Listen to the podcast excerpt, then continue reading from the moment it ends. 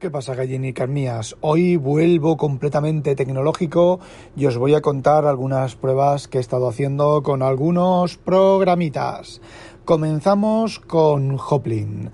Navegando por estos mares procelosos, digo, por la web de nuestro insigne atareado, que ya todos, que todos los Linuxeros deberían, podrían ser como él.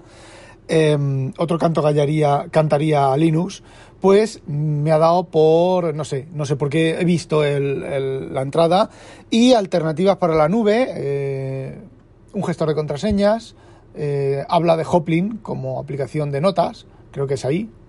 Sí, bueno, y si no es ahí, da igual.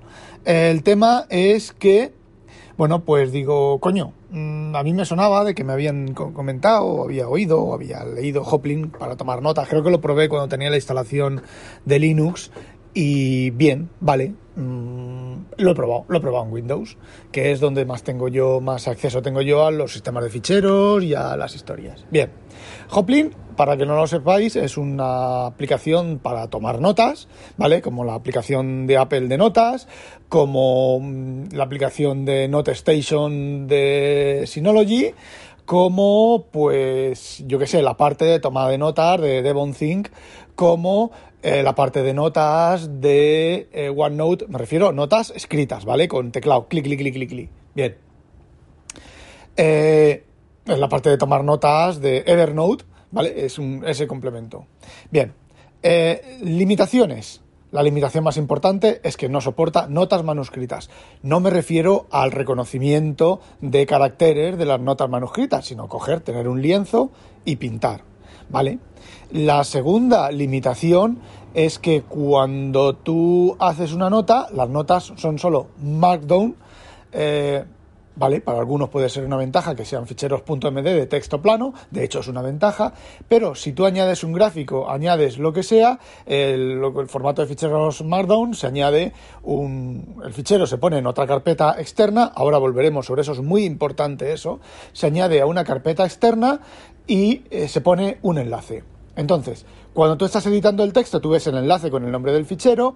Cuando tú estás, si tienes opción de previsualización, que Hoplin la tiene, ves la previsualización del fichero. Lo mismo con un gráfico, con un PDF, con lo que sea. No te permite tener un PDF como una nota. Con lo cual, bueno, pues es una limitación para mí bastante, bastante importante. Entonces, sí, una aplicación para tomar notas, para tomar notas de texto, para tomar notas metrosexuales, pues sí, te vale Hoplin. Hoplin supuestamente se sincroniza con todas las nubes habidas y por haber, con Dropbox, con no me recuerdo si OneDrive, con eh, esta mm, Cloud no sé qué, la famosa nube esta open source, que puedes hospedarla tú en tu propio equipo. Eh, bueno, en ese aspecto, yo ese aspecto no lo he probado, ¿vale? Eh, pero sí que me ha dado por mirar dentro, una de las cosas, por eso lo he instalado en Windows, que sé dónde están las cosas, y la primera en la frente. Eh, tu profile, en tu carpeta de profile, ya sabéis, users, rfog o vuestro nombre o el nombre que tengáis de vuestro profile, lo que sea, eh, barra, y ahí dentro cuelgan los ficheros de tu profile. Hay, según el método estándar de Microsoft, pues ahí dentro hay una carpeta que se llama ppdata, creo que es, y dentro de ahí cuelgan tres ramas, que son la rama local, la rama eh, que se sincroniza y otra rama más que la rama común o algo así. Entonces, teóricamente, que a mí nunca me ha funcionado, dependiendo de lo que coloques en, esos, en esas ramas, pues se sincronizan con todas tus instalaciones de Windows o no se sincronizan en tu perfil teóricamente, ¿vale? En la práctica, a ver, tampoco lo he probado mucho, pero no se sincroniza. Bueno, Hoplin no usa eso, no hay ningún problema, ¿vale? Eh, pero la primera en la frente. El fichero de configuración, la carpeta de configuración de Hoplin se llama .config. Y dentro están las cosas de Hoplin, ¿vale? Eh, mientras no instales otra aplicación que no lleve la carpeta .config, Hoplin funcionará.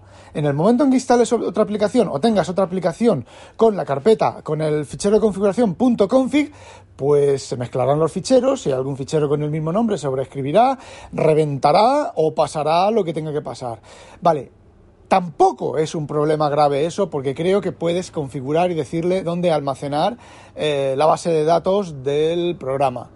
Eh, Suponemos, ¿vale? Y si no, uy, es, es open source, me lo recompilo y cambio la carpeta. Pero bueno, eso es un bug gordísimo. Debería de haber una carpeta en tu profile que se llamara Hoplin, otra carpeta con el número de versión, con el número de versión de base de datos, ¿vale? Y luego ahí dentro ya sí, tus, tu, tu perfil, tus ficheros y todas las cosas. Bien, hasta ahí podríamos dejarlo pasar por ñoñería. Tened en cuenta que cuando estéis en vuestro profile de Mac o en vuestro profile de Linux, es muy posible que la carpeta de Hoplin, la carpeta de usuario de Hoplin, se, conecte en tu profile eh, punto Hoplin, carpeta oculta, ¿vale? Pero, eh, perdón, punto config, pero yo me juego las pelotas a que hay más de una, más de 10 y más de 50 aplicaciones que tienen una carpeta punto config dentro de tu profile. Puede armarse la de Dios. Pero bueno, la gente, si la gente he mirado en los foros, si la gente no se está eh, preocupando de eso o no está protestando de eso, vale, tiene pase, lo dejamos pasar, ¿vale? Aceptamos eh, pulpo como animal de compañía. Venga, seguimos. Siguiente cosa. Eh, hay una base de datos de SQL, bueno, de SQLite, ¿vale? Luego hay una carpeta que se llama Resources. Vale, la, base de datos de SQLite se llama database para más INRI, pero bueno, eso no tiene mayor importancia. Eh, ahí dentro pues está la estructura, me imagino que estarán las notas almacenadas y demás. Y luego eh, los ficheros, los ficheros externos, los ficheros que has dejado caer, el PDF ese que has dejado caer en el documento, eh, que por cierto no busca dentro de PDF, solo busca dentro de las notas, o sea, no busca dentro de los ficheros, de los complementos de los ficheros, ah, de los ficheros mm, anexados al documento, pero, pero, pero, pero, pero, aquí viene el tío de la rebaja, aquí viene la, la burrada, la incompetencia, la, lo que esto es un juguete, es un juguete para jugar, no vale para otra cosa. ¿Por qué? Porque los ficheros anexados, los ficheros que no forman parte de la nota en Markdown, ¿vale? Esos ficheros van a una carpeta que se llama resources. Y diríais, y podéis pensar, bueno, vale, pues van a esa carpeta. Cojonudo, pues claro que sí, no hay ningún problema. ¿Vosotros habéis visto eh, cómo organiza, eh, cómo se llama, Thunderbolt los mensajes .ml en carpetas? ¿Habéis entrado en, si tenéis DevonThink, habéis abierto el bundle de la base de datos de DevonThink y no tenéis los ficheros indexados y entráis a ver cómo están organizados los ficheros reales. ¿Habéis abierto el correo de Opera, eh, el, cliente de Opera de correo, ¿vale? Eh, y habéis mirado cómo se guardan los ficheros EML. Pues se guardan en una estructura de carpetas muy extraña, 6, 5, 4, 9, 3 ficheros en una, en una carpeta, 2 ficheros en otra carpeta, 5 eh, ficheros en otra carpeta. ¿Por qué? ¿Por qué hace eso? podéis pensar, vaya gilipollez, ¿no? Bueno, pues es muy sencillo. Independientemente del truco que pueda haber, que lo hay, ¿vale? A mí se me ocurren por lo menos tres trucos por el cual eh, los nombres de las carpetas, no los nombres del fichero, sino los nombres de las carpetas, eh, se pueden, em, pueden tener nombres raros, ¿vale? Eh, aparte de eso, hay un problema muy grave con los sistemas de ficheros, con todos los sistemas de ficheros. A partir de cierto número de ficheros, y dependiendo del sistema operativo podemos hablar de 2.000 ficheros, por ejemplo en FAT, FAT32, FAT16, a partir de 2.000 ficheros en una carpeta, el sistema se vuelve cucú, ¿vale? Cucú. Empieza a hacer cosas raras. En macOS no lo sé, ¿vale? En Linux no lo sé, en Linux no, en los diferentes formatos de fichero. En NTFS, si no lo han cambiado, creo que eran unos 20.000 ficheros. A partir de 20.000 ficheros en una carpeta, la carpeta, el sistema se vuelve cucú, ¿vale? Y me juego lo que queráis, que en X2, X3, Razer FS, eh, NF, bueno, NFS no, eh, el sistema de ficheros que queráis, a partir de un cierto número de ficheros, el sistema tiene problemas para manejarlos.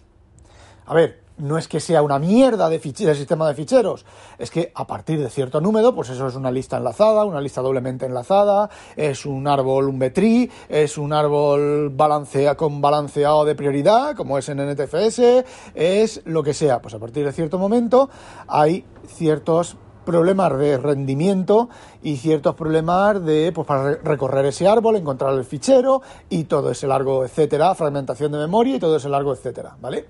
Entonces, si uno tiene 100 notas con un fichero eh, añadido a cada nota, un gráfico, pues tiene 100 ficheros. Si uno hace un scrap de una web que, por ejemplo, tiene 25 fotos, pues tiene 200, si tiene 10 páginas web con 25 fotos, cada, cada página web pues tiene 250 ficheros en, el, en esa carpeta. Si uno hace, por ejemplo, vamos a suponer, vamos a poner una media de dos fotos, ¿vale? Dos ficheros, perdón, dos fotos. Tres fotos, dos, tres fotos, ¿vale? Tres fotos por eh, documento que tengas, ¿vale? Pues, pues son, multiplicad por tres el número de ficheros que tengáis. Yo, por ejemplo, de mis cosas de mi casa, de mis pagos, de mis historias, de, no estoy hablando de, las bases de datos gigantescas que tengo yo con PDFs y demás, sino mis notas, mis, mis facturas eh, capturadas y demás, y no lo capturo todo. Yo tengo un segundo, os digo. Pues fijaos, yo tengo 4 eh, gigabytes en, en, todo eso que os he dicho con 1358 ficheros. Eh, vamos a suponer que sean esos ficheros los que están anexos, ¿vale? Luego en mis documentos, mi carpeta de documentos, donde del Mac, ¿vale? Que es donde yo tengo todas mis cosas, son 1,26 gigabytes y tiene 7341 ficheros. Eh, estamos del orden de 10.000 ficheros. Si nos vamos a mi scrapbook en DevonThink, tengo 1500, 1547, no, 1663 capturas a una media de tres ficheros anexos, tres gráficos, tres, eh, tres eh, JPGs, tres lo que sea, pues son 1616, 32, 48, 4800 ficheros, más los otros ficheros que tengo del esto, 10, 15.000. ¿vale? 15.000 ficheros. 15.000 putos ficheros en una sola puta carpeta. Eso es un candidato a lo siguiente. Y es que si os vais a los foros de Hoplin, periódicamente la gente empieza a protestar porque cuando borra, borra documentos, los ficheros anexos a ese documento no se le borran. En enero de este, del 2020 había gente protestando con eso. En mayo había gente protestando con eso y en noviembre había gente protestando con eso. O sea, protestando no, entrando al foro y, diciendo, oye, pues, em, oye, mira, que no se me limpia el fichero de resources. Pues, bueno, pues ejecuta este script. A ver, en lugar de arreglar el problema, en lugar de, verificar. No, eh, primero le dice, no, en 48 horas se limpia. Luego la gente, pues yo llevo una semana y no se me ha limpiado, ¿vale? Eh, en lugar de, arreglarlo, no, pues hay un script por ahí que te, se supone que te limpia la carpeta de resources, ¿vale? Eh, la gente, hay gente que dice que sí que le ha funcionado y hay otra gente que no le ha funcionado. Otros lo que hacen es exportar, importar exportan al formato propietario, bueno, propietario entre comillas, ¿vale? Es libre, pero bueno, exportan al formato de, del propio Hoplin y luego vuelven a importar y sí, en ese proceso los ficheros que no deberían de estar eh, ya no están. Eh, ese es el menor problema. El mayor problema, bueno, ¿sabéis por qué puede venir ese problema? Pues muy sencillo. Como sincroniza con nubes, el sistema, mm, a ver, esto, la sincronización con nubes es delicada. Si la sincronización entre procesos, entre threads en una misma aplicación es algo sincronizado, yo hace unos días tuve un problema chungo, chungo, chungo de, de unos pagadores de monedas que daban como que habían pagado, pero no habían pagado, hasta que me di cuenta que era una puta variable que no estaba sincronizada. Es decir, era una variable que eh, una variable de thread compartido, sea que la variable, la dirección de memoria, de acceso de memoria es accesible por ambos dos threads, pero los equipos, al ser multicore, son cuatro cores, pues hay veces que si no sincronizas la variable, si no haces un uh, hay varias maneras de hacerlo en, Windows, ¿vale? Eh, utilizas un objeto, por ejemplo, Atomic Bull, o STD Atomic eh, guion, o sea, guion no, mayor que, eh, menor, perdón, menor que, eh, el tipo de dato, mayor que, y eso ya se encarga de internamente la librería, pues de hacerte una variable sincronizada, una variable que se actualiza y se actualiza eh, cuando los, no está optimizada para acceso de thread. Entonces, cada vez que el thread va a acceder a esa variable, si esa variable está en un registro de ese core, pues en lugar de leer el valor del registro, lo lee de la memoria real, con un bloqueo que va, voy a leer esta variable, bloqueo. Si alguien va a intentar leer o escribir esa variable, no puede, se tiene que esperar hasta que la variable se haya, se haya leído o se haya escrito, ¿vale? Y se desbloquea, ¿vale? Pues todo eso te lo hace automáticamente la librería declarando un atomic lo que sea. ¿Vale? Eh, bueno, pues se me había pasado una variable y la variable era el contador de monedas. Entonces, pues lo que hacía era que el thread que escribe, que dice, bueno, paga X monedas.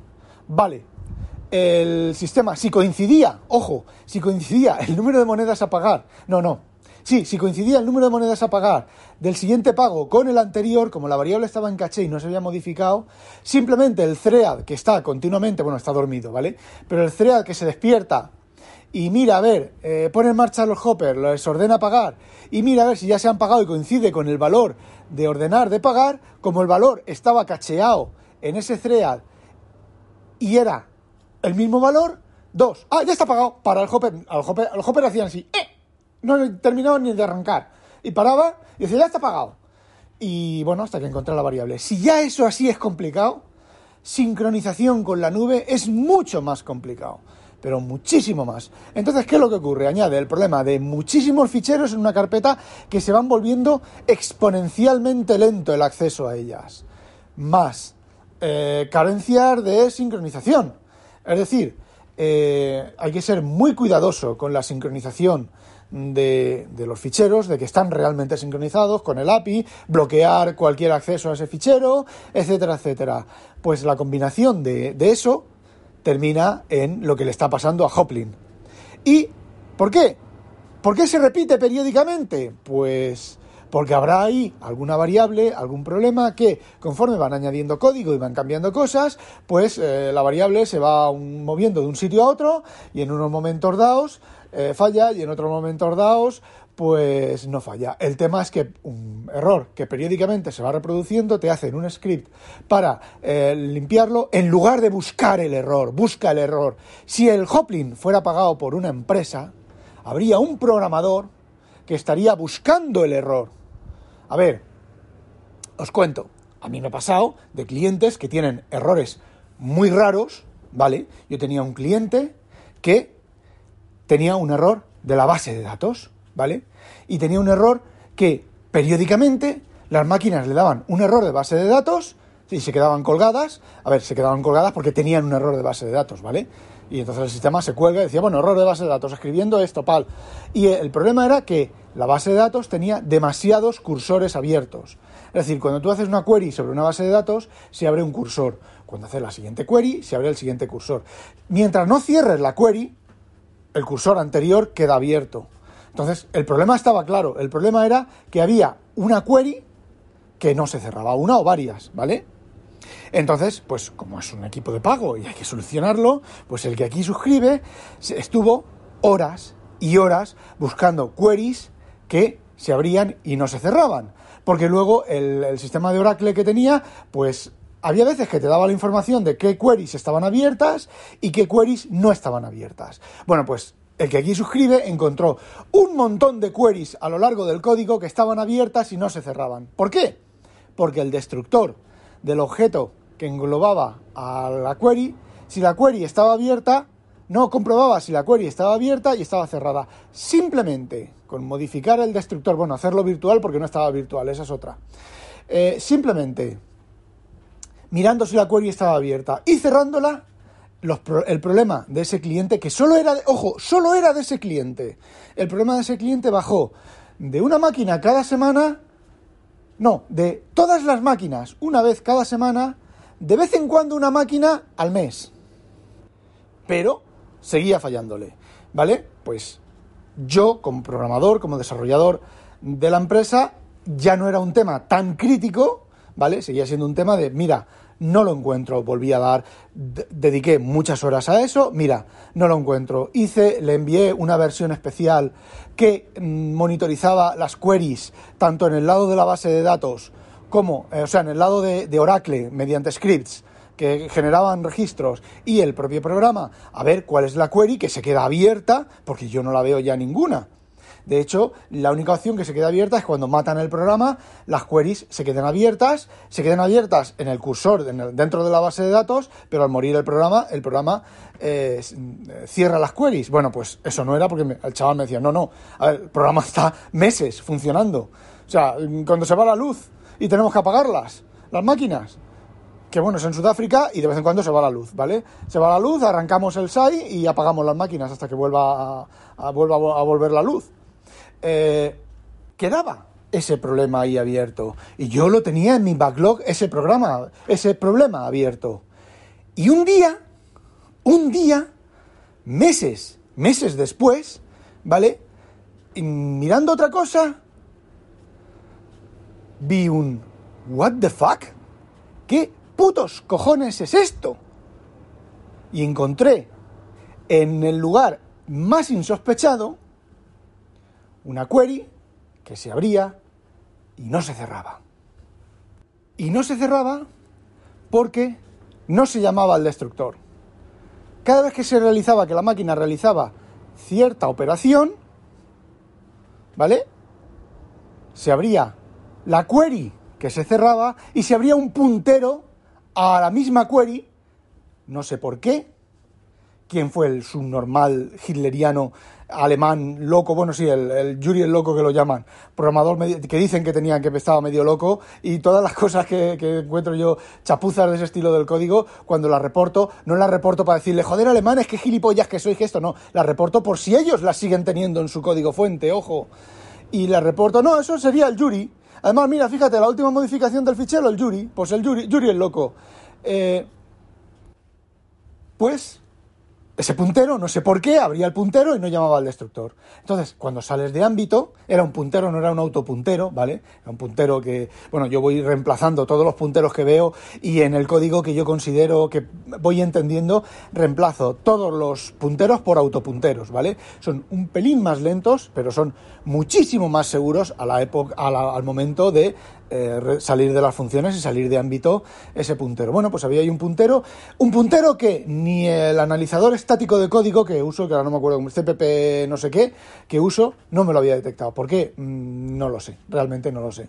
Pero no me había detectado que ese, que ese, eh, ese puntero se había quedado abierto sin llamar al delete correspondiente. Además, era un puntero que no se usaba. Se abría la query, se abría la query, se ejecutaba, se obtenía los registros y no se usaban, se usaba la otra variable normal que se, que bueno, que era una variable que se creaba eh, al entrar a la función y se cerraba al salir de la función, que, que, bueno, que es lo lógico, ¿vale? ¿Para qué hacer un, ahí un puntero de un... No, es que no tenía, no tenía mucho sentido, ¿vale?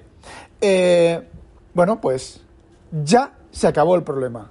Pero claro, eh, una empresa eh, tiene que dar un servicio y tiene que ofrecer unas cosas, ¿no? Bueno, pues te hacemos un script, ¿vale? No, yo le hice un script para ver qué fallaba, para encontrar el problema. Y otro problema diferente, igual, periódicamente las máquinas, y estarán todas las máquinas en todas las instalaciones, bueno, pues cuando se, cuando se produce una operación, ¿vale? lo que sea, una transacción, ¿vale? Pues se genera una transacción. Pero por algún motivo había transacciones no que se quedaran abiertas, sino que cuando tú hacías el listado de las transacciones y decías eh, 1000, 1001, 1002, 1003, 1007, 1008, 1009, la 4, la 5 y la 6 no aparecían. Y al día siguiente hacías la transacción, hacías otra vez el resumen de transacción y ahí estaban, al principio, o al medio, o ahí desordenadas.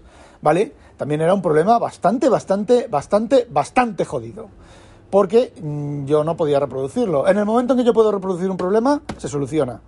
Eso lo tengo yo claro, me imagino que los demás programadores eh, será igual. En el momento en que puedes reproducirlo, se puede arreglar.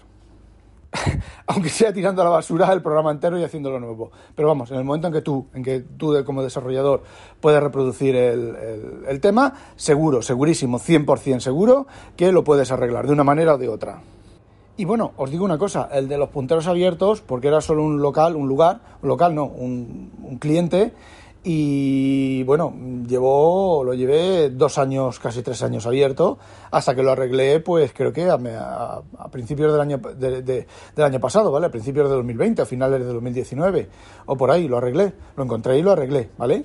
Este no, este como era un eh, problema recurrente, pues yo lo tenía simplemente, siempre en la cabeza, hasta, hasta, hasta que eh, esto ha, estado, ha durado unos tres o cuatro meses, ¿vale? Eh, hasta que encontré mm, qué es lo que estaba generando eh, las, transacciones desordenadas, ¿vale?